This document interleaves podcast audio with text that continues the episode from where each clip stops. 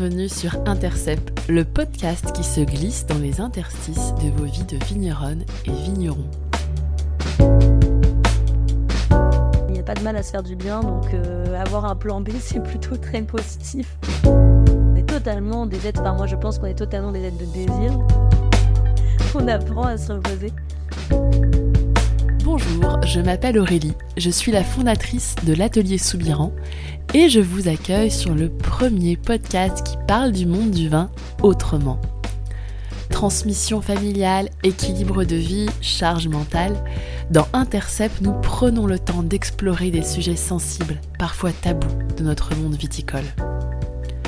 Ce nouveau rendez-vous me permet de réunir tout ce qui m'anime, l'entrepreneuriat, la communication et puis surtout la rencontre avec des femmes et des hommes qui font le vin d'aujourd'hui pour, au fond, leur offrir à eux aussi un pas de côté et questionner leurs vibrations. Mes invités ont toutes et tous en commun une certaine étincelle, une capacité à interroger leurs freins et parfois pousser un peu les barrières. Loin de se revendiquer modèle, ils ont pourtant des choses, je crois, à nous partager. Laissez-vous embarquer dans leur histoire et peut-être qu'un jour, ce sera vous qui aurez une anecdote lumineuse à nous raconter. Cet épisode a été enregistré dans mes bureaux, à Montreuil, le 11 septembre dernier, en fin de journée. Mon invité s'appelle France Breton. C'est une jeune maman de 28 ans. C'est la fille de ce tandem si connu du monde du vin, Pierre et Catherine Breton. Pour poser quelques éléments de contexte, le domaine se situe en Touraine, avec des vignes sur Chinon et Bourgueil, et depuis quelques années également Vouvray. Ça représente aujourd'hui 21 hectares travaillés tous en bio. Il y a eu un petit loupé sur le démarrage de l'interview aussi, vous n'entendrez pas le bonjour de France. À la place, je vous propose de sauter d'emblée dans cette rencontre et d'embarquer tout de suite avec France. Bonjour France. Ma première question en ce début de semaine, à la veille d'attaquer pour toi une tournée commerciale avec tes agents parisiens, c'est comment vas-tu? Ben, Je vais très bien. Je, redécouvre Paris après, euh, après comme tout toute personne qui vit en province, un petit moment sans Paris, peut-dire l'été ou le printemps, l'été. C'est vrai que on arrive dans cette ville d'un seul coup un peu propulsé je découvre un peu euh, la, Paris dans sa grande euh, frénésie de septembre. Et, euh, maintenant, ça, il y a des choses que je voyais pas du tout quand je vivais à Paris, que je vois maintenant en vivant à l'extérieur, à l'étranger, à l'étranger de Paris. C'est vrai que j'ai pas précisé, nous sommes le 11 septembre, nous sommes lundi. Tu viens à Paris parce que tu, tu vas tourner avec ton agent demain après-demain. Euh, et donc, tu es arrivé la veille pour euh, t'installer, mais aussi pour le podcast. Donc, merci beaucoup. Euh, ça peut paraître étrange, un vigneron en septembre à Paris. T'es pas au vendange? Non, alors nous, c'est le vrai gros avantage de notre région. Enfin, en tout cas, de, ouais, en plus de cette année, c'est qu'on commence les vendanges la semaine prochaine. Donc là, tu es en vacances.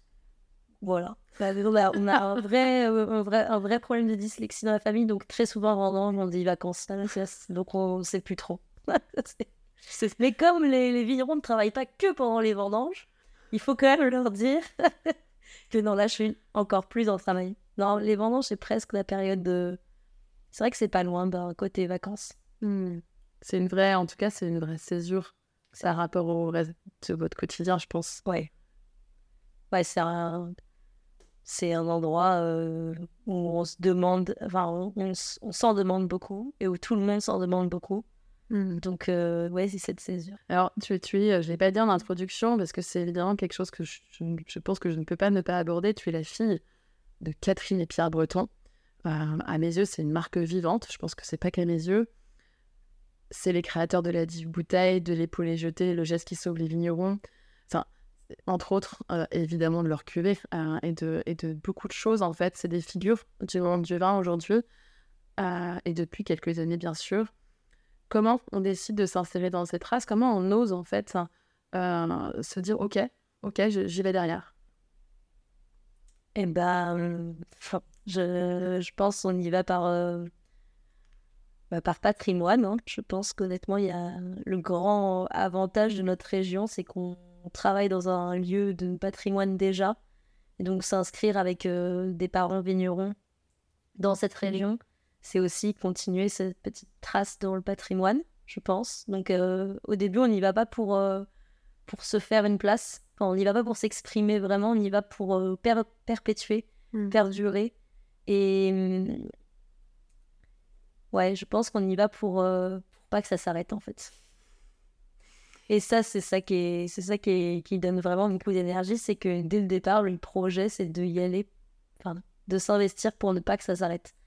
Et justement pour pas que ça reste, ça, ça devienne une marque. Hmm. Et alors, comment euh, est-ce que tu peux peut-être nous raconter euh, Je disais que tu avais vécu ici à Montreuil, en fait, tu as vécu à Paris beaucoup et tu as étudié, si je ne me trompe pas, à Montreuil tu as eu une vie avant, enfin, entre le vin, parce que tu as une vie, tu as commencé dans le vin presque en naissant, euh, par, euh, par obligation géographique et familiale, euh, et tu y es à nouveau aujourd'hui. Mais tu as eu une énorme parenthèse, en fait, pour, dans la vie, en tout cas, d'une jeune, d'une jeune femme qui, qui vit dans, là-dedans. Tu es partie et tu as décidé, en fait, de revenir et c'était pas du tout écrit. Est-ce que tu peux, tu peux raconter peut-être un petit peu ça? Alors donc il faut que je raconte que je faisais un, enfin j'avais choisi de faire un métier qui était tout aussi euh, enrichissant et euh, tout aussi convivial. C'était le théâtre, ma, ma passion, et j'avais envie de faire de la mise en scène. Donc j'étais partie pour euh, devenir metteur en scène et avoir une responsabilité, en tout cas avec un, des projets et des équipes. j'avais aussi envie d'explorer plein de milieux de la culture différents. Donc, j'ai travaillé dans le cinéma et avec des chanteurs lyriques pour faire des opérettes et des opéras. Mais ma, fonction, mon, envie première, c'était d'avoir une fonction de metteur en scène, en fait, quel, quel que soit l'endroit. C'était d'avoir cette, cette place de coordinatrice qui, à l'époque, est venue parce que j'allais au théâtre avec mon collège et avec mes professeurs au collège et au lycée. Et euh, ce qui m'intéressait dans le théâtre, c'était les choix des metteurs en scène, des choix de pièces, des choix de, de modes de, fiction ou pas, euh, des engagements politiques ou pas. Et euh, j'adorais analyser le travail d'un metteur en scène sur un choix. Donc à peu près comme fait un dégustateur quand il prend une bouteille et qu'il analyse le choix du vigneron. Et dans ma famille, on avait donc tous, euh, enfin, je pense à peu près tous, euh, un grand respect pour, euh, on a toujours d'ailleurs, un grand respect pour les métiers de la culture. Et donc, me voir partir faire ce, cette envie-là n'a jamais été un, un obstacle pour, pour ma famille. Personne n'y a mis d'obstacle. Donc, j'y suis allée avec une grande liberté et donc un très fort engagement. Donc, j'ai très vite embrasé, on va dire, un début de carrière. Et euh, il y a beaucoup de choses, enfin plusieurs choses qui ont fait que j'ai, comme, comme on pourrait dire, bifurqué, même si j'ai toujours dit dans le théâtre que euh, le vin était un plan B. Alors pour, euh, pour plein de gens, le, l'idée d'avoir des plans dans la vie, c'est très négatif. Mais moi, je suis plutôt d'une nature où il n'y a pas de mal à se faire du bien. Donc avoir un plan B, c'est plutôt très positif. Et je me rends compte que j'ai beaucoup de chance parce qu'il y a beaucoup de personnes avec qui je faisais du théâtre qui n'avaient pas cette euh, opportunité d'avoir un plan B qui était sûrement aussi stimulant et qui ont, peut-être à des moments envié ma possibilité de regarder, d'avoir un ailleurs en fait. Est-ce que du coup d'avoir un plan B, ça pousse à être plus audacieux sur le plan A? Je pense parce que euh, il y a une grande difficulté aujourd'hui. On va pas se mentir et c'est de plus en plus difficile, mais il y a une grande difficulté à générer euh, un revenu d'un métier euh, de la culture, en tout cas dans le théâtre.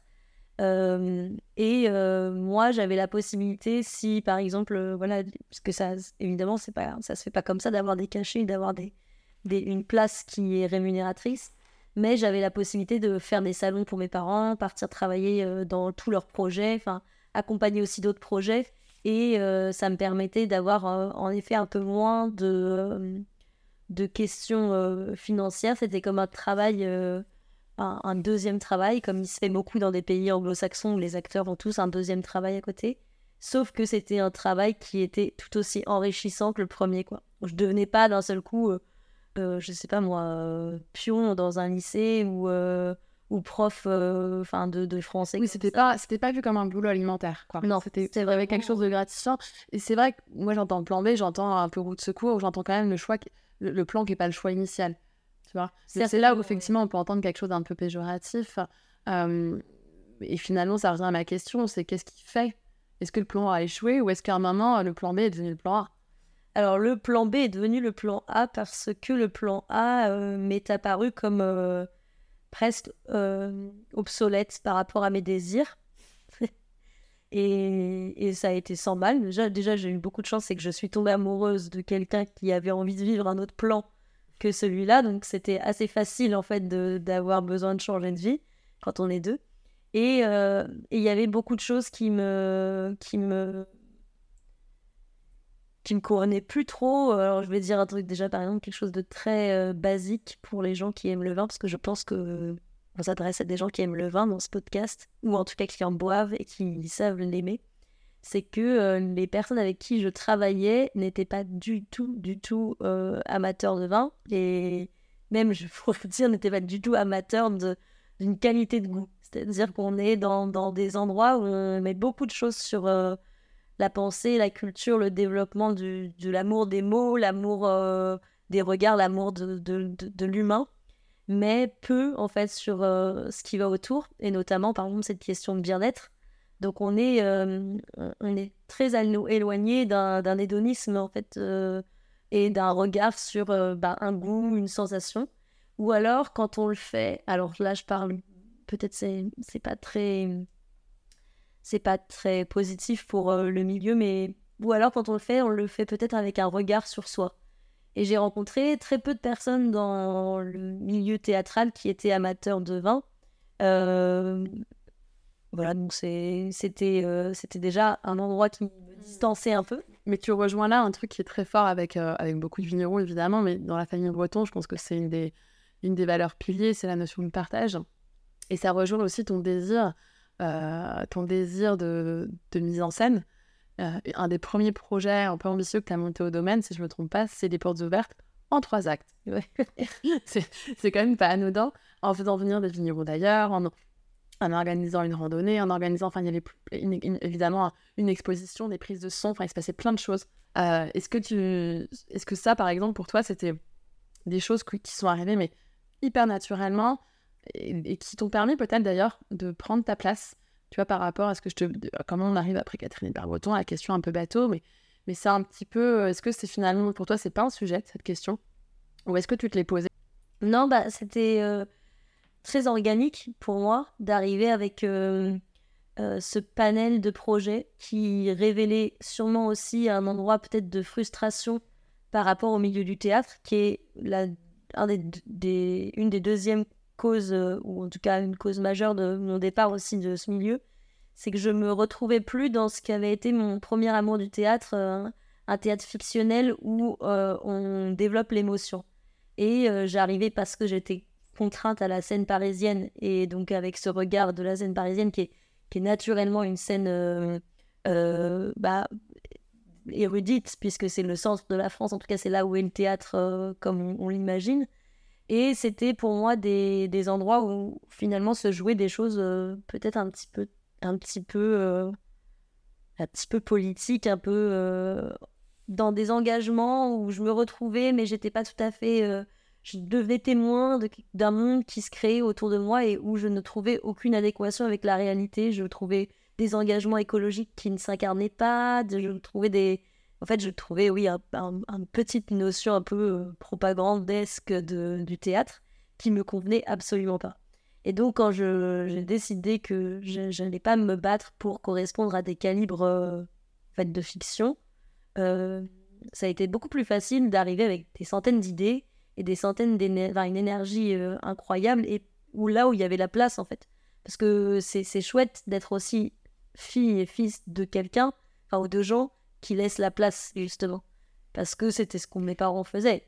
Et alors, justement, laisser la place ou, arriver avec toi, toute ton énergie, ça me fait penser à, un truc que tu m'avais raconté, euh, une anecdote qui n'en est pas une, c'est bien plus que ça, sur euh, ce travail sur la transmission que vous avez mené avec, euh, avec Paul, ton frère, avec donc Catherine et Pierre, évidemment, et surtout avec un médiateur, je pense, si je ne me trompe pas, c'était avec la Chambre d'agriculture. Oui, on a fait beaucoup de... Et vous avez été accompagné pour mieux comprendre les forces de chacun et le fonctionnement, si j'avais bien compris, tu me corrigeras, de chacun pour une transmission, finalement, ça peut être évident, fluide, mais en fait, ça n'est pas, pas, si souvent que ça. Et vous avez fait le choix, que j'entends très peu ailleurs, de, bah, de prendre le temps de construire un peu ça.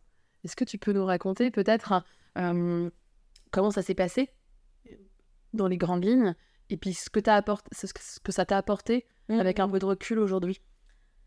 Bah, dans les grandes lignes, euh, donc nous, pour raconter dans la famille, donc on a, on a mes parents, donc euh, Pierre et Catherine, et on a Paul et France, donc nous les deux enfants. Et donc on est euh, bah, deux, deux, filles, deux garçons.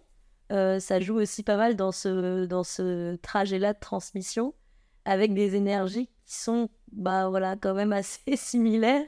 on pourra en reparler, mais ce qui est sûr, c'est que je pense que mon arrivée a permis euh, à ma mère d'explorer des endroits où, euh, ça j'en parle sans, sans vraiment euh, son aval, parce que je suis pas sûre que ce soit ça, c'est peut-être moi qui projette, mais je le vois moi aussi dans mon rapport avec mon mari.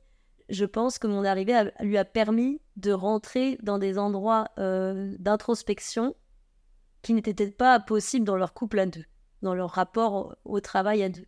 Et donc, mon arrivée avec cette euh, dimension de transmission a permis une écoute et a permis une envie aussi de parler. Donc, que ça reste, ça se fasse pas silencieusement ou en tout cas sans faire euh, trace. Il fallait qu'il y ait quelque chose qui s'intègre, qui s'imprègne.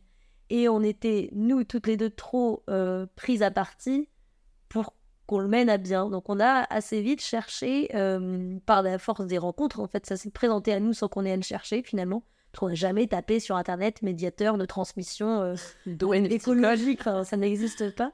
Mais on a cherché euh, parce qu'il y a des gens qui se sont présentés à nous et qui nous ont dit, donc notamment Sophie Bidet qui était à la Chambre d'agriculture d'Indre-et-Loire et qui euh, réalisait des MBTI. Donc pour les personnes qui ne connaissent pas les MBTI, c'est des, c'est des, une approche en fait. je vais, alors là, en fait, je pense qu'il faudrait on, est, on part sur euh, une approche euh, très personnelle avec des grands profils qui, sont, qui ont été euh, tout à fait étudiés par la psychanalyse à la base. Donc c'est Jung qui a mis en place ces modèles, qui ont été repris par deux femmes, je ne connais plus leur nom.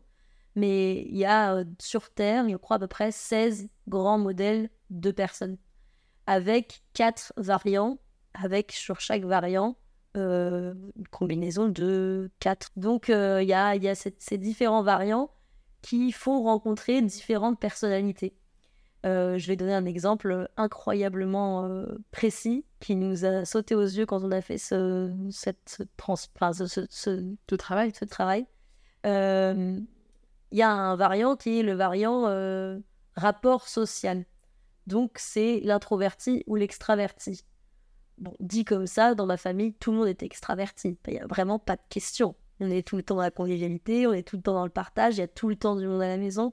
On est dans euh, cette générosité qui fait que, bah, à un moment, on donne jusqu'à être épuisé d'avoir donné, et puis en fait, trouver des excuses pour pouvoir se rabattre sur un endroit plus introverti. Donc, on n'est même pas capable de savoir gérer l'endroit où on a besoin d'être seul. Et en fait, elle nous a posé la question en nous disant Est-ce que vous pensez que vous tirez l'énergie de vous-même ou l'énergie des autres?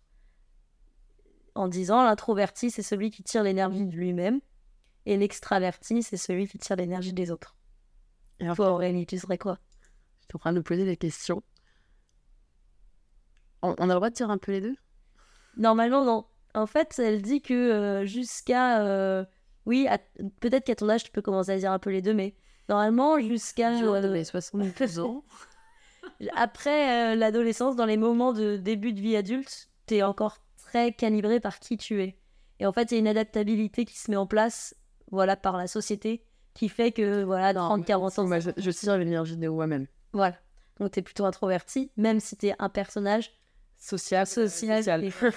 Et... nous, dans notre famille, il a été très clairement montré que Paul, ma mère et moi, on est extravertis à 100%. C'est-à-dire, tu nous mets euh, trois semaines seuls ou avec euh, juste deux personnes, on tombe en dépression. C'est réellement, on perd un soleil, quoi. Tandis que mon père, qui est, aux yeux de tout le monde, le plus extraverti, tu le mets 15 jours avec 100 personnes, il tombe en dépression. Et donc, apprendre ça, apprendre cette petite nuance, a vraiment changé plein de choses. Enfin, toutes ces nuances ont changé plein de choses. Ah oui, dans le fonctionnement, c'est hyper, c'est hyper puissant parce que ça va venir à une question que j'ai ensuite. Euh, je te fais un petit teasing, mais, mais euh, dans l'organisation et l'interaction et la répartition des rôles de chacun, euh, c'est puissant de savoir ça. Tu vas pas emmener effectivement du coup Pierre sur tous les salons et, ou au devant ou dans des missions commerciales, ou alors de façon très ponctuelle, ciblée, en sachant qu'il va falloir qu'il se ressource au milieu. Par exemple, les vendanges. Les vendanges, je ne connais personne assumant autant les vendanges que mon père. Nous, il faut savoir que pendant les vendanges, donc on est à peu près une quarantaine, on a toujours des stagiaires qui sont des apprentis sommeliers qui font leur mention complémentaire, qui ont un groupe euh, entre 5 et 10, qui dorment avec nous à la maison. Tous les soirs, Pierre les couche à 3 heures du matin. Hmm. Et euh, vraiment Mais sans... Oui, lui, il ressort des vendanges exténués. Voilà, il lui faut 10 jours. Ce qui, ce qui, est, ce qui est presque un... Il a vécu un exploit. C'est un pléonasme, en fait, sortir des vendanges épuisées, mais lui, c'est différent. C'est pas juste parce qu'il avait un stress, des maturités, des machins. De... S'il a donné de sa personne, ouais. Voilà, c'est dans le rapport aussi aux autres et à l'énergie du groupe, etc. Et alors, qu'est-ce que, ça, qu'est-ce que ça vous a permis aussi dans ton arrivée, dans la structuration? Est-ce que ça des choses sur lesquelles vous partiez euh, tête baissée sur bah, moi, je vais faire ça? Je vais prendre telle responsabilité ou tel contour Est-ce que ça vous a permis de dire oh là là non, en fait c'est pas moi de m'occuper de ça? Enfin, dans la répartition des rôles ou dans la façon de communiquer entre vous, est-ce que ce travail-là a permis de, de, poser un cadre euh, un peu différent de ce que vous auriez fait sans ça? Oui, alors ça a révélé des endroits de faiblesse, euh, peut-être de certains, certains membres de la famille, sur des endroits où on pensait tous être égaux, parce que c'est c'est ça aussi la famille. Mais c'est ça aussi le courage de faire ce genre de travail. Hein. c'est que forcément, tu viens chercher euh, les forces, mais aussi bah, là où tu es moins fort et là où il faut, faut travailler. Hein. Et nous, ça nous a permis de se rendre compte qu'on était beaucoup dans le nous. Donc, ce qui est une vraie force pour une famille, je pense que c'est une vraie éducation que nous, a donné, nous ont donné nos parents. Euh, et qu'il fallait à un moment se concentrer aussi sur le jeu pour pouvoir faire avancer cette dimension du nous. Ça signifie quoi concrètement? Ça signifie que moi, ça m'a vraiment euh, euh, poussé à, faire ma famille. Par exemple? Par exemple, qui est quand même pas anodin. Enfin, d'un seul coup, c'est quand même énorme. Bah. D'un seul coup, tu dis, bah, d'un noyau à quatre, en fait, non, moi, je vais aussi créer un noyau. Et finalement, c'est réellement un autre noyau. Et ça peut paraître complètement décorrélé du travail et ta mission professionnelle, mais ça n'est peut-être pas tant que ça. Mais non, parce que euh, on reprend, on reprenait à deux. Euh, le travail d'un couple. Donc euh, je sais que pour Paul, il y a eu un moment un, truchement, quelque chose qui pour lui signifie euh, reprendre un couple, quoi, reprendre les mêmes valeurs familiales. Je dis pas incarner parce qu'il n'est pas fou, il c'est quand même très bien qu'on ne sera pas marié femme et voilà, on n'est pas dans une famille totalement délirante, mais il y avait quand même quelque chose qui voulait dire cette symbiose. Et symbiose que grâce au nous que mes parents nous avaient donné, on n'avait jamais eu en fusion de frères et sœurs, puisqu'on était un nous, on était quatre, on n'avait pas besoin d'être en fusion frères et sœurs. Ce qui existe, par exemple, peut-être si, enfin, ce qui aurait pu exister si euh, l'histoire avait voulu que nos parents se séparent, par exemple. Ils ont, ils ont essayé, c'est comme ça qu'on le dit aujourd'hui, ils ont essayé de se séparer plusieurs fois. Pour vous permettre de fusionner, vous, mais non. Ils n'ont pas réussi. Et, Quel visionnaire, c'est breton. et finalement, euh, ces séparations euh, nous ont juste tous rapprochés. Et c'est vrai qu'il y, a des endroits où, c'est, ce qui est assez incroyable, c'est qu'on part avec un passif quand on reprend une entreprise familiale qu'on n'a pas si on reprend, je sais pas, si on reprend une entreprise avec deux associés. On a beau être meilleurs amis, on n'a pas le même passif que un passif familial où bah, il y a toute histoire, quoi. Bah, c'est justement ça, c'est, le, là le sujet, il est évidemment sur la transmission, mais sur aussi le fait de travailler en famille. Euh, aujourd'hui, Pierre est officiellement retraité, Catherine est encore là. Bon, évidemment, euh, Pierre est pas loin, et, euh, mais il a lâché, tu m'arrêtes hein, si, si je des bêtises, mais je crois qu'il a vraiment réussi à, vous, laisser les, les, commandes sur beaucoup de choses, ce qui n'est pas rien pour un vigneron qui a consacré 300% de son temps à tout ça, et qui s'est construit autour de, de ça, en plus lui-même, donc c'est, je trouve ça toujours très très fort.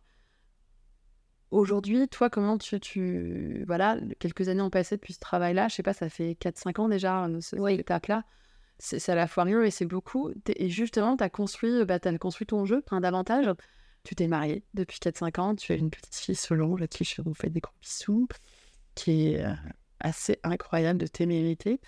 Et, mais elle est très rigolote. On l'aime beaucoup. Euh, est-ce que tu t'es rajouté presque, j'ai envie de dire, des casquettes? Tu étais déjà, alors on en a toujours plein quand on est vigneronne. On est, euh, on, aime beaucoup, c'est un peu galvaudé presque de dire qu'on a plein de casquettes quand on est vigneron, mais là il y a aussi le côté, bah, tu es femme, tu es mère, tu es épouse, enfin, tu as toutes, tu es amie aussi. Comment tu gères, toi, ton, comment tu te nourris de toutes ces casquettes et comment tu essaies de, de jongler entre toutes ces casquettes? Eh bien, je pense que alors avec ma petite euh, petite relativité sur le monde, parce que euh, malgré toutes ces rencontres de nous-mêmes, on n'est pas trop dans l'introspection non plus tout le temps, mais je pense que je je me nourris d'accompagner en fait, d'ouvrir des voies. Et donc, euh, j'ai jamais l'impression de porter des casquettes, un peu comme je voulais le faire dans la mise en scène. Finalement, ça se reflète aujourd'hui. Par exemple, pour ma fille, j'ai jamais l'impression de porter ma fille, en fait. Euh, pour euh, voilà, la vie de couple dans une entreprise, puisque je travaille aussi avec mon mari, en plus de travailler avec mes parents et mon frère, ou avec mes amis qui sont... C'était une parfaite candidate pour le podcast. je pourrais avoir 12 000 sujets pour toi. on va en faire En fait, on va faire une saison France-Breton. Bonne chance. Parce que là, je peux vous dire. je n'ai pas encore pris mon accent terroir. Non, mais par exemple, avec mes amis, je sais que euh, je, le ressens parce qu'elles sont encore toutes citadines. Donc, j'ai une grande euh, appétence à l'amitié. Mais j'ai une grande facilité aussi à réduire la possibilité de rencontrer des gens parce que j'ai une vraie appétence. Et donc, comme curiosité, genre, je me discipline un peu parce que sinon, je pourrais vraiment. Euh, et, être ami, pour moi, c'est. Je, je, sais hein, depuis toujours, mais être ami, c'est aussi euh, guider, et aider, guider et emmener les gens vers leur potentiel. Quoi. Je sais que je suis cette amie. Enfin, je... Donc, ça demande aussi un peu d'énergie. Et aujourd'hui, je, je, je sais pas plus si je réponds à la question en disant ça, mais j'ai besoin de le dire parce que je lance un appel. Aujourd'hui, Aujourd'hui, malgré ça, je sens que euh, il me manquerait par exemple une amitié euh, proche de chez moi. J'ai beaucoup d'amis dans le coin, mais que des mecs. Et j'ai beaucoup de mal à développer une aussi forte amitié avec un homme qu'avec une femme. Ça, c'est très clair pour moi. Mais en même temps, je me dis que toutes les casquettes que j'ai, comme tu dis, peut-être ne me permettent pas finalement d'avoir une amie euh, proche, très géographiquement très proche, à 3 km, avec qui tu vas marcher, avec qui tu vas courir, avec qui tu vas enfin tout faire. Finalement, peut-être que j'ai pas le temps de le faire. La, super voisine, avec... la super voisine, voilà, ça je l'ai pas, mais peut-être j'ai pas le temps de l'avoir. Et parfois, ces lacunes-là me font me rendre compte de toutes les autres choses que j'ai. Parce qu'en en fait, on est, on est totalement des êtres, enfin moi je pense qu'on est totalement des êtres de désir. Ça, je, je, suis totalement la pensée de Pascal, c'est on est tout le temps dans le désir et on essaye d'assouvir, assouvir. Il faut se... Il faut se... Enfin, J'imagine que le bonheur, c'est se contenir un peu et réfléchir à cette notion de désir constamment, en fait. Remettre en question cette notion de désir constamment. Sans ça, on est tout le temps euh, aveuglé par. on est tout le temps, on est tout en quête, en fait. Et ça, c'est très épuisant. En parlant d'épuisement, justement, comment, quand on a un breton, et tu l'as, dit toi-même, euh, un breton, c'est quelqu'un qui a beaucoup, beaucoup d'énergie, tu l'as traduit d'ailleurs en, analyse euh, euh, NBPI, NBTI. Pardon. Moi, de ce que je peux voir de mon petit spectre, c'est c'est beaucoup, mille idées et beaucoup, beaucoup d'énergie et, un et puis savoir rebondir tout le temps. Enfin, il y a une. Quand on rencontre ta maman, quand on rencontre.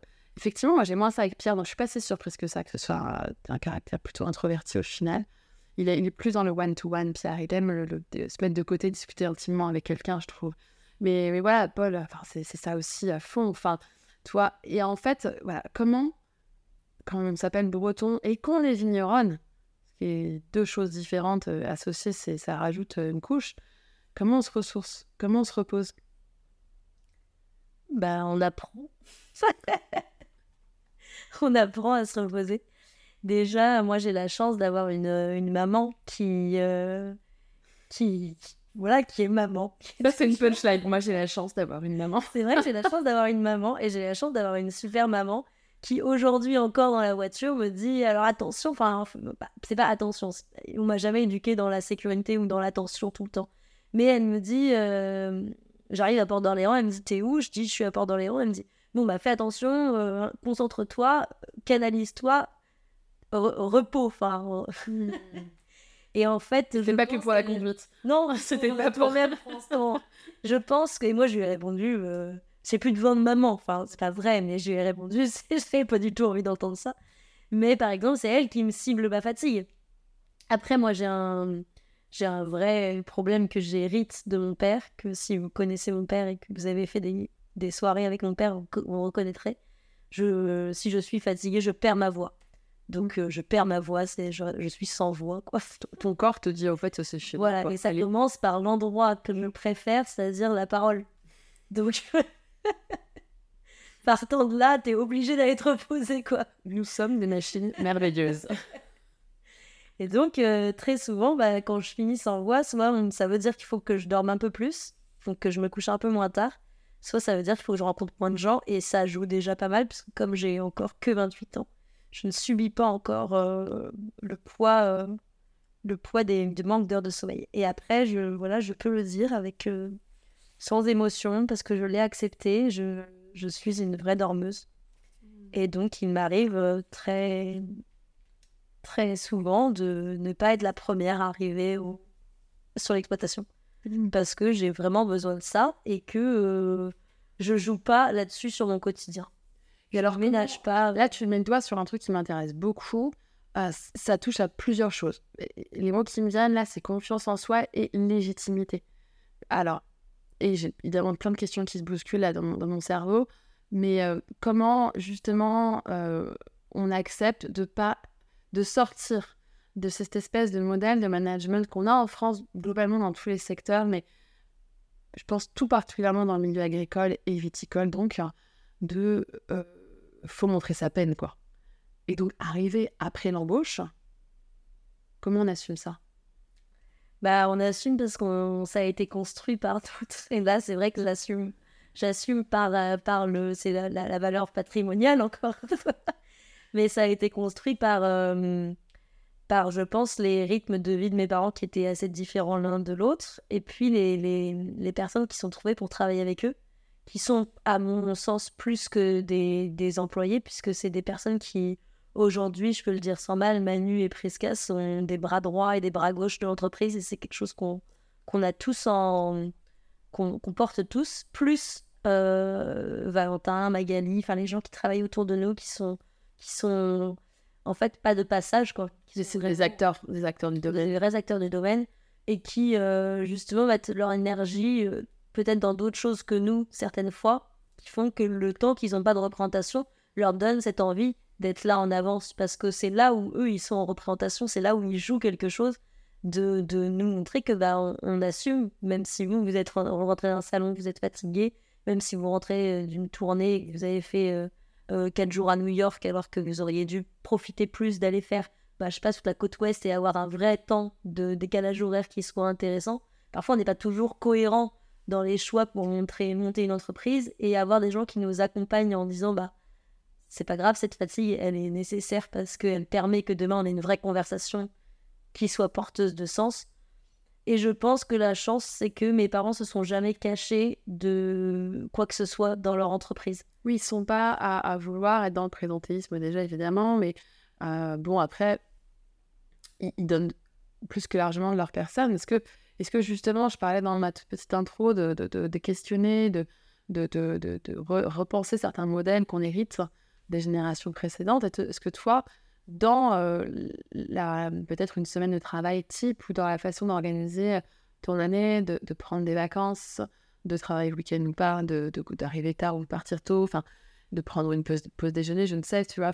Est-ce qu'il y a des choses où tu dis, là, moi, je veux faire différemment?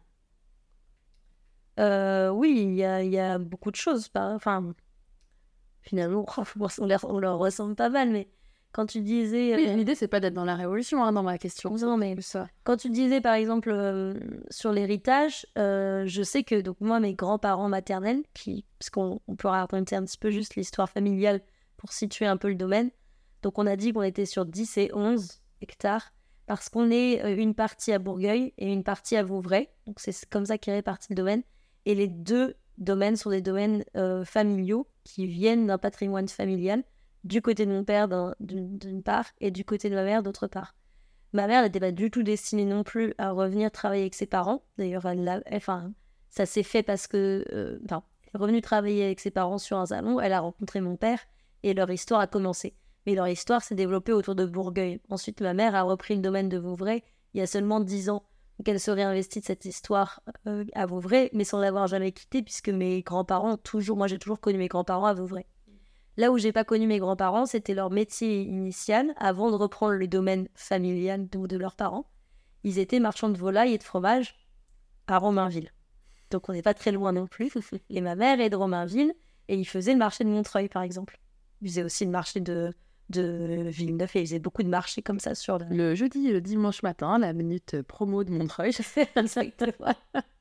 Et en fait, moi, je sais que ma mère m'a toujours dit, enfin, je l'ai constaté, en fait, je n'ai même pas besoin de le savoir, ma grand-mère ne s'est jamais assise dans un transat. Donc c'est quelque chose qui, pour notre génération, paraît dingue, puisqu'aujourd'hui, euh, la trois quarts, on pense, euh, on pense, ben, on pense désir avant travail très souvent, donc on pense repos avant travail. Mais moi, c'est des phrases qui m'ont façonné. Donc ça, par exemple, c'est un endroit où j'ai pas envie de ressembler, puisque ma grand-mère, voilà, pour parler crûment, elle a terminé sa vie avec un Alzheimer à 55 ans, 60 ans, très précoce. Euh, et finalement, elle a fini dans un transat, mais sans avoir en profité, quoi. Donc, on est quand même dans des endroits où je pense pas que ce soit un objectif. Et ça, par exemple. Alors, du coup, dans ce que tu me racontes, est-ce que ta mère avait pas, du coup, déjà euh, répondu à la question que je te pose, c'est-à-dire se dire, waouh, moi, je veux pas ça est-ce que ta mère, elle déjà mis des... d'y répondre. Par exemple, euh, elle écoutera ce podcast, elle va se marrer. Moi, je suis quelqu'un qui me dit à ma mère, mais pourquoi est-ce que... Alors, on déjeune très tard puisque on travaille. Donc, le fait de commencer des journées un peu décalées fait qu'on commence à penser à aller déjeuner à 14h. Mais sauf qu'il y a un organisme... C'est pas très vigneron, tout ça. L'organisme qui a faim fait que bah, tu as déjà commencé à vouloir déjeuner à, à 13h. De, de, temps en temps, je vois ma mère qui commence à aller picorer les trucs parce que on a, on a la chance d'avoir euh, quand même une grande culture hédoniste, donc il y a toujours roché quelque chose à manger. Et moi, je lui dis, mais je comprends pas pourquoi est-ce qu'on prend pas le temps de manger. Et en fait, euh, même si c'est un quart d'heure ou même si c'est une demi-heure. Parce que tu temps, là, c'est pas juste parce que vous prenez le temps, euh, que c'est 14h ou 15h en retard. Quand on, le prend, on prend le, Moi, je fais ce que je veux. Moi, je okay. veux qu'on prenne le temps. Mais en fait, souvent, ça glisse et c'est un peu dilué. Il n'y a pas de vrai moment où tu te poses pour manger et faire. Ou alors, elle, elle a attaqué dans le plat. Enfin, vraiment, c'est ce que oui. dit de ma mère. Il dit, elle a attaqué dans le plat, quoi. Et mon père dit ça de ma mère. Il déteste qu'elle se sert dans le plat parce que parce qu'en fait, d'un seul coup, l'organisme reprend euh, mmh. du terrain. Le contrôle. Le contrôle, et donc euh, bah, anticipe le fait qu'on va manger et, et, commence à vouloir dévorer cet instant-là. Moi, je pense qu'il euh, y a un côté euh, de, de, désir de travail, mais il faut avoir des, des, endroits, surtout en famille, où on peut relâcher et où on peut parler. Euh, parfois, on se retrouve à avoir passé la matinée sans s'être côte à côte, sans s'être dit un mot important. Et c'est qu'à l'heure du déjeuner qu'on va pouvoir lâcher des vrais sujets. Alors des vrais sujets côté travail ou côté côté travail. Oui. Mmh. Et ça, moi, c'est des choses que je j'espère changer parce que mes parents ont quand même beaucoup. Enfin, tu vas me dire si je parle trop là, mais ils ont beaucoup travaillé sur l'intuition puisqu'ils étaient chefs d'entreprise à deux et en couple. Donc la plupart des sujets qui vraiment les prenaient aux tripes, ils les couchaient sur l'oreiller puisque c'est le seul endroit où d'un seul coup tu peux vraiment t'as un vrai problème d'argent euh, tu fais pas une réunion avec ton mari pour parler d'un problème d'argent. Tu vois pas bah Parce qu'il marchait par intuition. Donc ça les rongeait d'intérieur et puis à un moment ça a explosé euh, dans leur intimité. Et nous, enfants, on a vécu ça. On n'a jamais eu vraiment de stress lié à l'entreprise, alors qu'il y a eu plein de problèmes. Enfin, ça a été une construction. La vie d'une entreprise, hein. entreprise. Mais ça se parlait pas. Euh, voilà, ça se parlait dans l'intimité. Donc ça, on a déjà cet acquis-là qui permet que chaque sujet soit posé à des endroits. Quand il y a des vrais sujets, c'est posé. C'est pas, on n'en parle pas tous les jours, toute la, on, pose des sujets. Il y a des moments dédiés où vous essayez d'ouvrir euh, le stress ou alors la, joie ou. Euh, oui, il n'y a pas que les problèmes. Il n'y a pas que les problèmes, on aussi les réussites. Et justement, est-ce que tu te sens, toi, aujourd'hui, chef d'entreprise? Oui, je me sens en vocation d'être chef d'entreprise et je me sens en apprentissage d'être chef d'entreprise. Mais je me. Alors, j'ai un vrai problème aussi de de, regard, c'est que euh, la légitimité, elle est, elle est euh, pour moi, elle s'acquiert avec le temps. Et à 28 ans, on, est en train de l'acquérir. Et ce travail-là est, très doux et très essentiel, je pense. Parce que, parce que on, dispose d'un petit peu, comme ça, des petites touches de qui on est. Arriver, euh, je, vais, dire quelque chose que j'ai beaucoup répété, mais que par rapport au QV, quand on a repris le domaine, enfin quand on a décidé de reprendre et qu'on a commencé à parler du fait qu'on reprenait avec Baptiste, donc mon mari, les gens nous ont très vite dit bah, est-ce que vous allez faire vos QV Vous allez faire vos nouvelles QV Est-ce que vous allez faire vos QV Donc on est arrivé en 2018 on a sorti nos premières cuvées réellement en 2022. En fait, le premier millésime, c'est réellement 2022. 2021 avec des, nouvelles étiquettes, mais vrai changement de cap en 2022. Mm. Et, euh, et moi, je disais, je répondais aux gens, parce qu'on était dans une mouvance d'explosion de petits domaines avec euh, des, plein d'émulations comme ça. Et moi, je répondais aux gens que j'avais besoin de mettre les pieds dans les mêmes sabots, vraiment dans les mêmes chaussures que mes parents, ou en tout cas que mon père dans les vinifs, parce que c'était tout à fait ça. Et puis d'avancer, et au moment où je ferai des foulées qui correspondent pas du tout à ma nature, bah je quitterai les chaussures, quoi. Mais pendant ce temps-là, j'aurais déjà avancé un peu.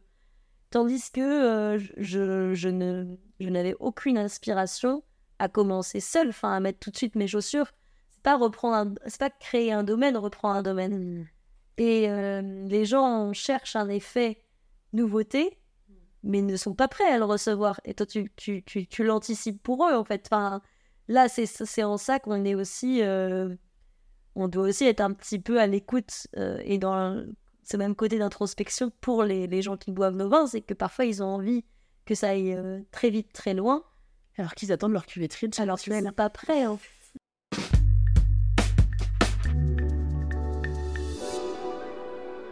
Alors, avant de parler des étiquettes, parce que j'ai très envie qu'on aborde le sujet de vos, nouvelles créations. Et justement, tu viens de, citer Baptiste. Je ne l'ai pas oublié.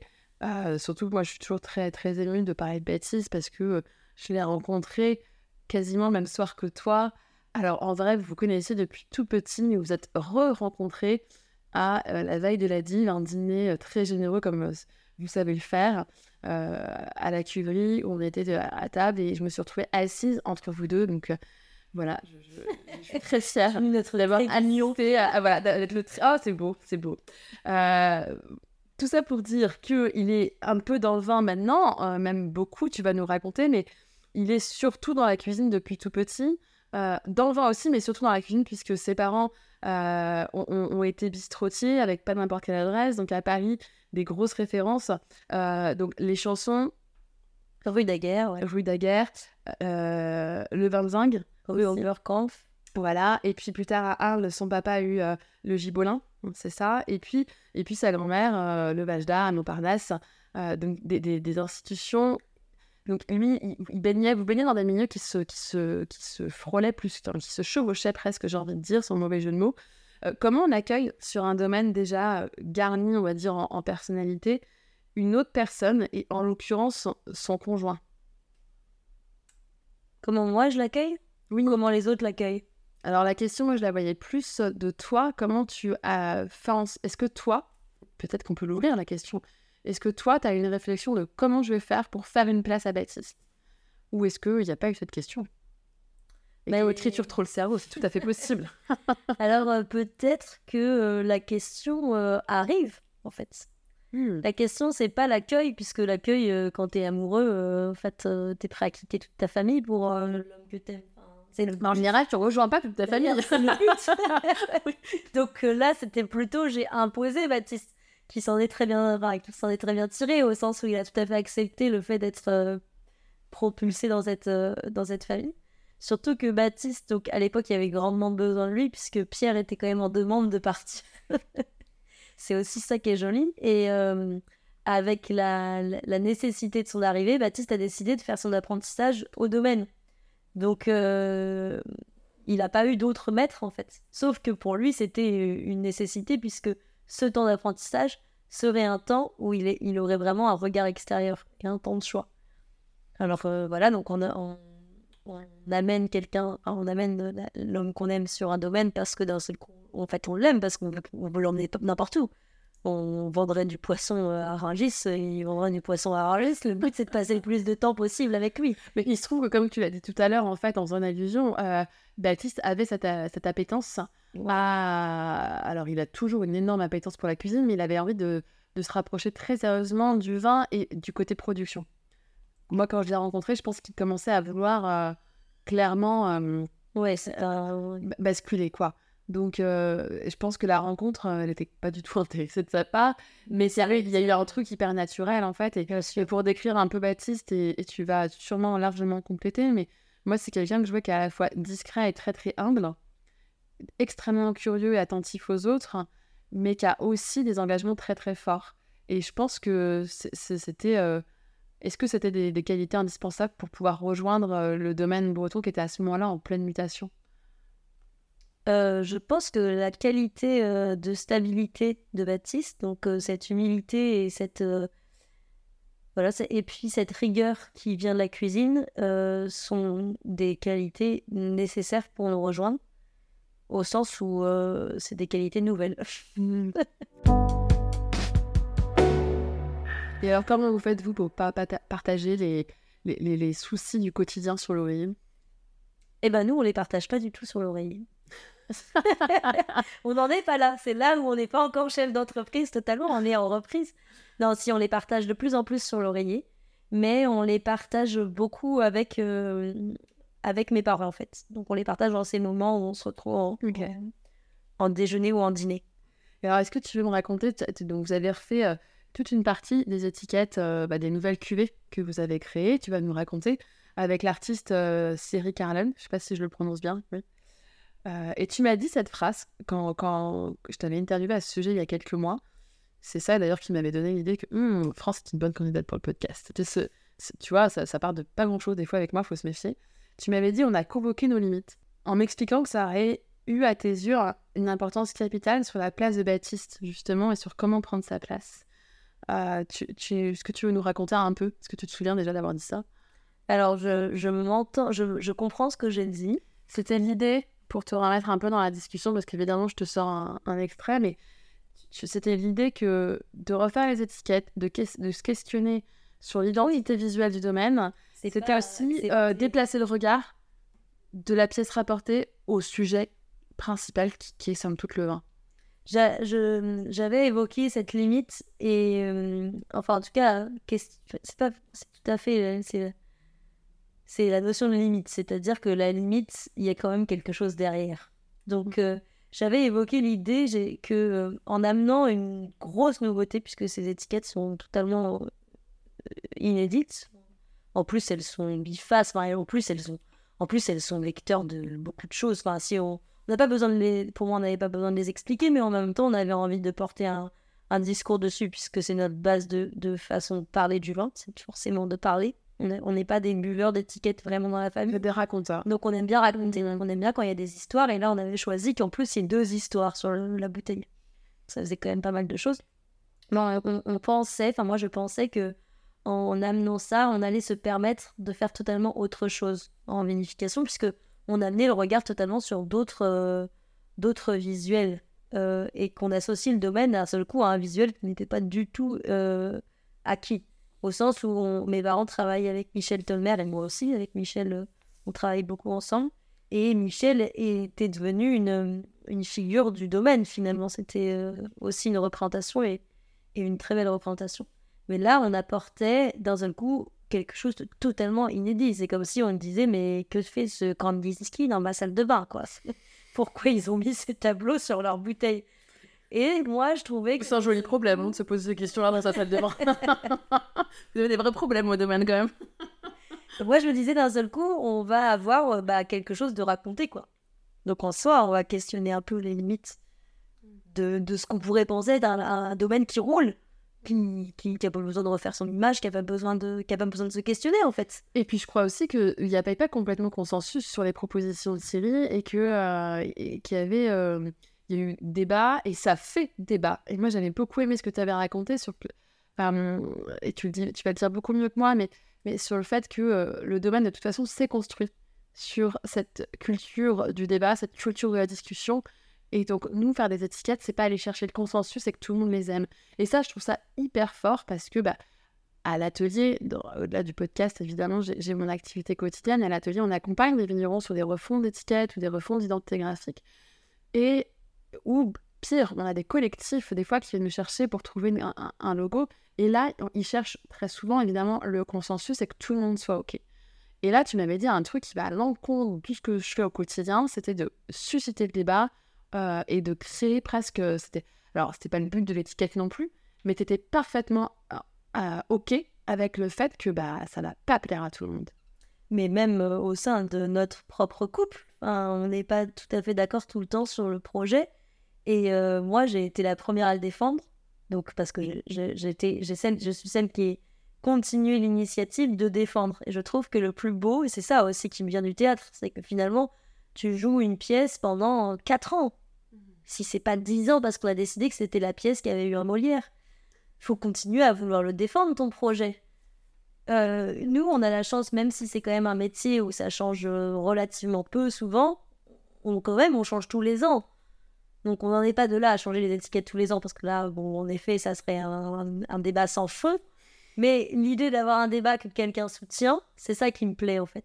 Mm. Et pour moi, euh, soutenir, ça veut aussi dire que si quelqu'un remet en question, bah, ne serait-ce que bah, l'identité visuelle euh, d'une cuvée, c'est ce qui se passe par exemple euh, très souvent dans, au domaine, bah, alors il a un choix. Soit il fait sa propre cuvée, c'est ce qui se passe la plupart du temps, puis comme ça, il choisit son identité visuelle.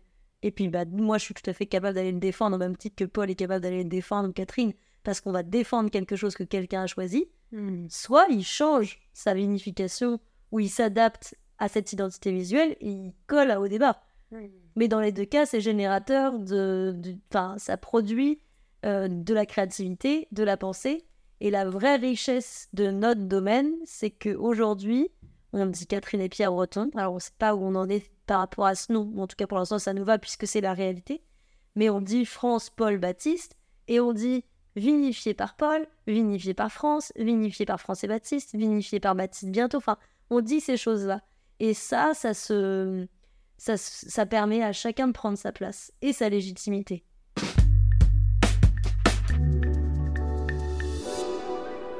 Alors, tu, à travers là, tu parles commercialisation, tu parles aussi communication, et justement, euh, au domaine, vous n'hésitez pas, vous faites partie de ces domaines qui, tout en restant parfaitement euh, artisanal, indépendant et tout ce qu'on veut, euh, vous, vous investissez sur des étiquettes, vous investissez sur des affiches, vous investissez sur de la photographie. avec, tu travailles, on a, on a en commun, entre autres aussi, d'adorer le travail de Camille Huguenot.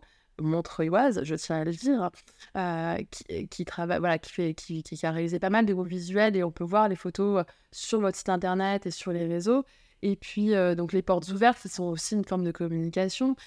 Et sur les réseaux, vous êtes, je crois que c'est toi, je, sais, tu vas peut-être me corriger, mais qui anime les réseaux sociaux du domaine. Est-ce que c'est important pour toi Et, et peut-être même au-delà d'important, est-ce que c'est naturel? Est-ce qu'il y a quelque chose de... Est-ce qu'il y a un espace là dans toutes ces, voix et ces, médias euh, du domaine pour euh, apporter autre chose? Oui, c'est naturel. Euh, c'est tout le temps remis en question, donc ça c'est chouette. Par, par la force de la vie. Enfin, par exemple, notre compte Instagram que, j'animais, qui était devenu un vrai gros compte Instagram, on était près des 10 000 followers pour un compte de vigneron à part des grosses maisons de champagne, euh, voilà, c'est. Bon, on s'est fait hacker le compte. On s'est fait supprimer le compte, parce qu'ils ont été assez, assez forts pour, au lieu de nous pourrir avec des centaines de pubs, ils ont été gentils, ils nous ont supprimé le compte puisqu'on répondait pas aux appels de rançon qu'on n'a jamais reçus puisque j'avais inscrit un, numéro fixe dans les informations d'un programme. Enfin, personne ne fait ça. Je suis à peu près au niveau oh non. informatique d'Aurélie Soubiro. Spoil. Et donc, on, on, a perdu ce compte. Mais d'un seul coup, j'ai aussi gagné beaucoup de, de, temps, de fraîcheur, de pensée, de... parce que c'était peut-être devenu une obligation. Le rendement de réponse de... Moi, j'étais pas du tout prête à répondre à tout quand, quand on a créé le compte Instagram, et que je suis pas du tout prête à répondre à des gens qui m'envoient des commentaires. Il n'y avait pas du tout une, question chez moi de chercher à faire de l'audimat, mais il y a quand même ne serait-ce que des gens qui te demandent, qui te posent des questions. Oui, de la politesse, quoi, déjà. leur répondre. Et du coup, le fait de recréer, de partir de zéro, t'as eu l'impression d'avoir un nouveau souffle. hein? Euh, bah, surtout du temps, parce que c'est vrai que c'est très chronophage et qu'en plus, euh, euh, c'était, c'était donc devenu un endroit de, de visibilité qui- était, qui était peut-être, euh, on montrait sûrement plein de choses du domaine, mais qui doit s'appuyer sur des photos, qui doit s'appuyer sur pas totalement la réalité. Et moi, j'avais décidé d'avoir quand même, alors vous allez trouver que c'est peut-être pédant par rapport à un milieu agricole, mais moi, je trouve que c'est quand même la, la beauté de notre, euh, notre vie, c'est qu'on on peut aussi aujourd'hui, par les images, porter des, des, des, des, des jolis, enfin, des jolis moments. Et donc, euh, bah voilà, c'est toujours, il n'y a pas de mal à se faire du bien. Donc, je préférais poster des photos qui soient joliment réalisées, par Camille par exemple, ou plein d'autres photographes qui travaillent avec nous, plutôt que de prendre des photos d'un instant où moi, en train de répondre au téléphone à trois coups de fil, euh, monter en voiture, euh, ramasser une mauvaise herbe par terre et puis euh, charger trois trucs, je me dis, ah, ça c'est une bonne photo pour poster sur les réseaux. Enfin, ça n'avait pas de sens. Je n'y trouvais pas de sens de faire mes propres, euh, ma propre communication visuelle, au-delà de pas être très douée en plus. Mais peut-être qu'aujourd'hui, par exemple, ce format-là, par exemple audio, euh, ou vidéo, ou, euh, ou euh, voilà, je, je sais pas, peut-être d'univers, va plus me porter. Et d'avoir perdu totalement ce compte va peut-être permettre de faire un compte qui soit une vitrine, mais qui soit une vitrine qui nous corresponde plus et qui soit justement peut-être un peu plus proche de qui on est plutôt que de ce que les gens attendent. Et ça, c'est une chance, je pense. Tu parles de, de, enfin, tu parles d'une certaine énergie là qui me fait penser à, une question que j'avais très envie de te poser. Comment tu cultives la joie au quotidien? Bah, Ah, c'est le moment où on, dévoile les coulisses de ce qui se passe. Pouf J'espère que le micro voilà, on a quand même déjà beaucoup de chance. On, on- est en train de. Évidemment, j'accueille. euh, Comme j'accueille France au bureau, c'est moi qui ai pu choisir ce qu'on voulait. Ah, je vais proposer deux cuvées et nous avons choisi euh, euh, assez unanimement la cuvée Zénith des Funambules, millésime 2022. Une macération de Gewürz et de Chenin, Gewürztraminer et de Chenin, qui t'a bien plu. Pour le moment, ça correspondait bien à ce que tu te projetais. Tu veux peut-être Ouais, parler? je pense que... Au-delà de ça cultive ta joie. Non, mais ça cultive la joie, voilà, j'allais dire euh, Gewürztraminer Chenin, mais, mais comment plus euh, donner envie? Enfin, on est sur deux, enfin moi, on est sur deux cépages que j'admire et que j'adore et que je n'ai jamais imaginé ensemble, parce que la limite, et je cultive la joie en, en arrêtant d'a- d'adhérer aux limites, et aussi, en, aussi en regardant beaucoup le pas de ma porte. si je peux donner un conseil, regardez le pas de votre porte, c'est déjà pas mal. Ça dire fermez pas, mais. Alors, bon, Baptiste dit que je suis une vieille bique quand je dis ça, mais. On sort de périodes et on rentre dans des périodes où il faut regarder tout, tout le monde, tout le temps. Alors, soit euh, le regarder pour l'envier, soit le regarder pour. euh, bah, pour, ouais, pour juste. euh, bah, et on est, on est tellement fatigué dans notre empathie qu'on n'est même pas capable. Bon, je sais pas ce qu'on est capable ou pas capable, mais en tout cas, je pense qu'on est, on est fatigué dans nos, nos sens de l'empathie parce que pour être empathique, il faut être assez joyeux. Et, et donc, regarder déjà le pas de sa porte, bah, en se disant, bah, c'est chouette, moi j'ai envie d'y rentrer si je passe devant une maison comme ça, et si je passe devant une famille comme ça, j'ai envie d'en les rencontrer, j'ai envie d'en faire partie. Bah, c'est déjà un, grand monde. Si on arrive à présenter à chaque face du monde cette, euh, cette euh, vision-là, moi j'aurais jamais pu vivre par exemple en Hollande, parce que vous allez à Amsterdam, ils ont tous leurs leurs portes ouvertes, leur baie vitrée, leurs trucs, mais par contre, personne regarde chez quiconque. Bon, ça, je suis très française. Moi, j'ai qu'une envie, c'est regarder si les gens sont heureux, quoi. Et si ça appelle à rentrer. Et, et en fait, c'est ça la joie. C'est quand d'un seul coup, tu te dis, bah ouais, moi, j'ai envie de rentrer dans cette maison, j'ai envie de rentrer dans ce- cette vie, quoi. Et alors, où tu vas chercher euh, l'inspiration? Est-ce que euh, co- comment tu prends en fait peut-être de la hauteur pour euh, avoir ces idées? Qu'est-ce qui te nourrit justement dans le vin ou ailleurs justement pour cultiver euh, l'inspiration, pour cultiver euh, toutes ces audaces euh, que tu nous racontes? Bah, euh, de la musique, je pense, beaucoup.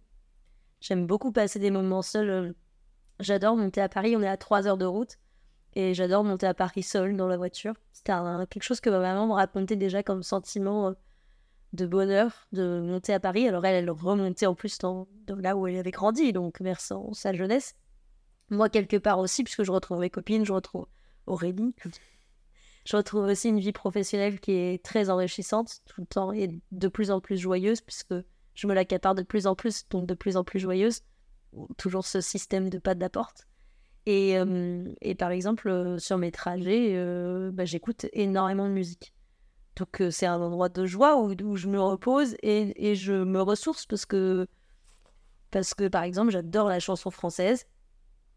Et j'écoute énormément de chansons françaises de femmes à texte, récentes ou pas. Et, et j'adore me plonger dans une histoire, dans une vie de. dans une vie de quelqu'un, en fait.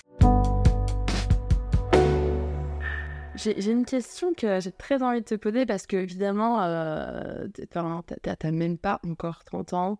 Et euh, pour moi, t'as tout. Déjà, tu as une voix incroyable. D'ailleurs, merci. Je n'avais pas calculé en t'enregistrant, mais j'adore ta voix, France. En sujet total avec la question que je vais te poser, mais que dirais-tu à la jeune France qui décide de quitter Paris, le monde de la culture hein, d'une certaine façon, et qui prend cette incroyable décision de, reprendre le domaine parental, en tout cas d'y revenir, reprendre c'est un bien grand mot. Est-ce qu'il y a un conseil, une petite phrase, euh, un, mantra, je sais pas, qui, tu aurais aimé entendre toi à l'époque ou, ou que tu te dis, tiens, c'est peut-être ça, tu parlais de guider les amis, de, dans ton rôle, toi d'ami, ce qui aussi te tient à cœur, c'est d'accompagner, de, te tirer un peu. Est-ce qu'il y a un truc que tu, tu dirais à une jeune vigneronne qui s'apprête à faire ce que tu as fait?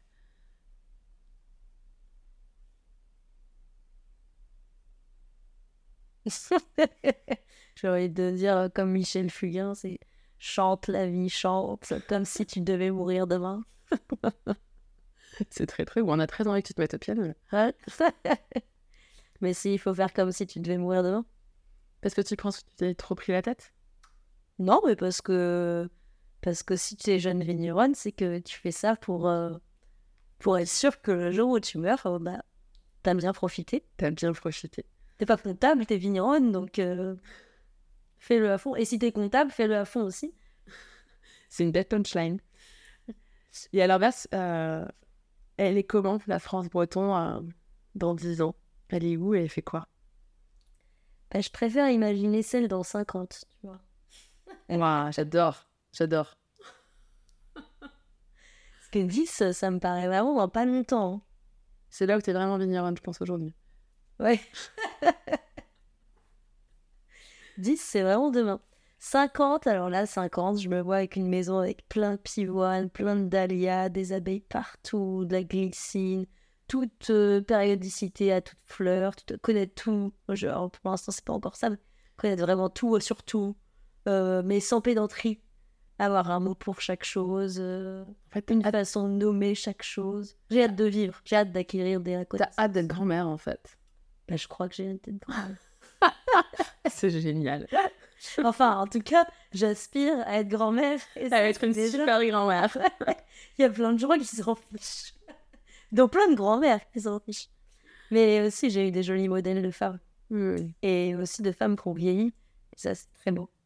Et bah tiens, justement, on n'en a pas parlé. Est-ce qu'il y a des vignerons, des vigneronnes ou, ou complètement hors du vin des figures qui euh, aujourd'hui t'inspirent et tu sais parfois on a dans ces moments de doute on se dit mais que ferait un tel à ma place? Et des, personnes qui peuvent un petit peu nous aider ou, nous permettre d'oser ou tu vois?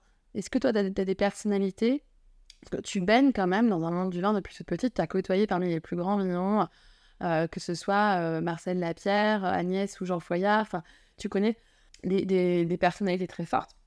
Tu as aussi frié avec le monde de la culture est-ce qu'il y a des, justement des, rencontres ou au contraire des gens tu n'as jamais rencontrés, qui sont morts ou que tu n'as jamais eu l'occasion de rencontrer tout simplement et qui existent encore aujourd'hui, qui sont un peu des personnes secours pour toi?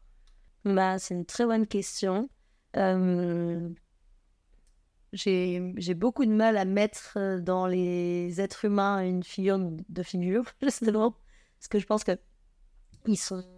personne n'est vecteur de ça, personne n'a envie d'être ça, donc j'ai beaucoup de mal à faire ça. Mais par contre, euh, je dois quand même évoquer quelqu'un que j'ai rencontré cette année et qui m'a vraiment, enfin, que j'ai j'aurais eu envie de. J'aurais tout quitté pour euh, être à ses côtés. C'est Alexandre Gauthier, donc, qui, est, qui est cuisinier, chef cuisinier. Euh, un Grenouillère, voilà. avec Grenouillère à, à Montreuil-sur-Mer, donc avec les jamais trop Montreuil. Et Alexandre Gauthier m'a vraiment fasciné en fait. Il avait tout le mot, était douceur, était enthousiasme et, et punacité, tout était sens de l'entreprise, de la curiosité, de l'innovation, un profond respect pour ses équipes, un profond respect pour la France, la France, ses produits, sa, sa gestion, ça, voilà, je veux dire, c'est des choses où aujourd'hui on est parfois dans la critique, on est dans un regard acerbe et parfois peut-être un peu, je trouve, dévastateur, quoi.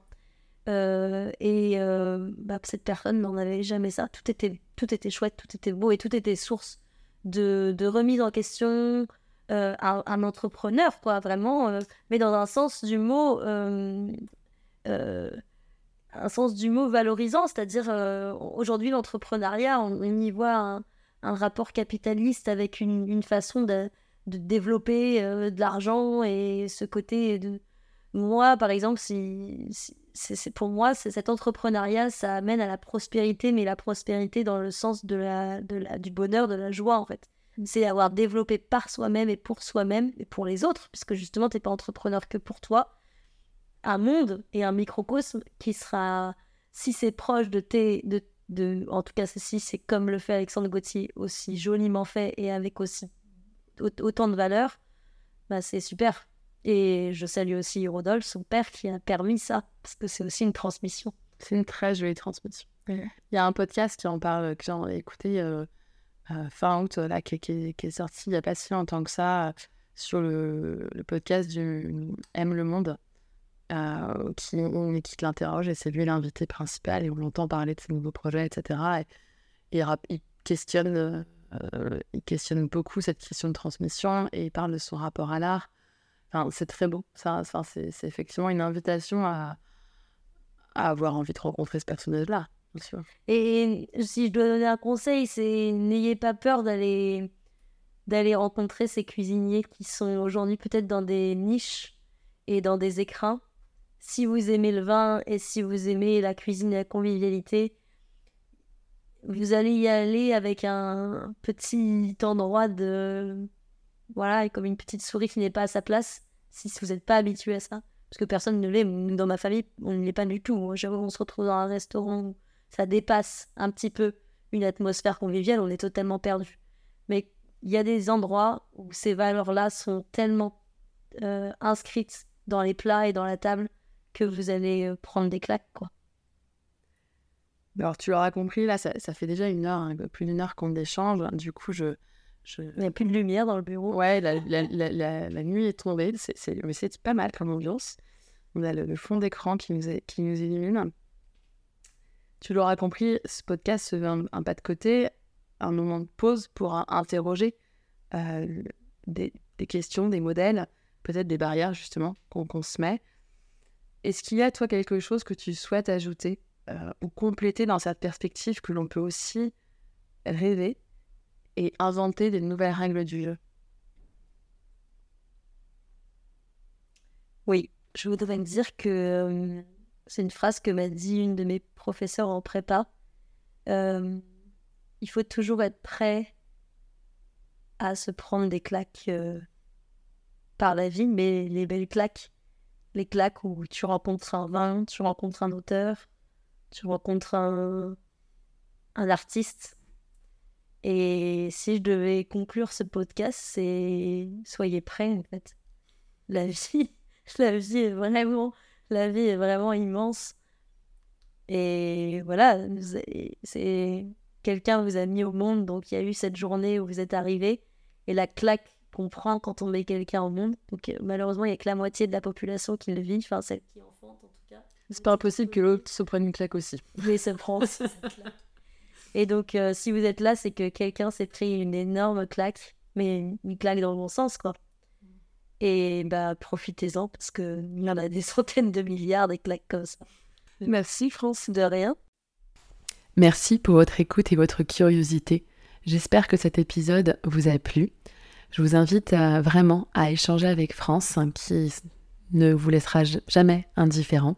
Euh, vous pouvez la rencontrer au salon du vin de mes amis le lundi 20 novembre à Paris, à la Maison de l'Amérique latine. Et elle sera également notre invitée à notre salon, celui que nous organisons avec mon équipe, le lundi 8 janvier 2024. Le salon s'appelle Atom Goutu. Il se passe au, Bastille pardon, Design Center. Pour vous inscrire et avoir toutes les informations, rendez-vous sur notre site internet atelier-soubiran.com et pour échanger sur ce podcast, les prochains, vos idées, vos retours nous sont toujours super précieux. D'ailleurs, j'en profite pour vous remercier pour vos messages, vos commentaires, ça nous euh, fait chaud au cœur, on est à la fois surpris et très heureux à chaque fois avec l'équipe, hein. euh, je ne suis pas toute seule. Et donc je me perds, pardon, donc je vous laisse nous écrire sur l'Instagram atelier.soubiran tout simplement très bon week-end à vous et à rendez-vous vendredi prochain pour le prochain épisode.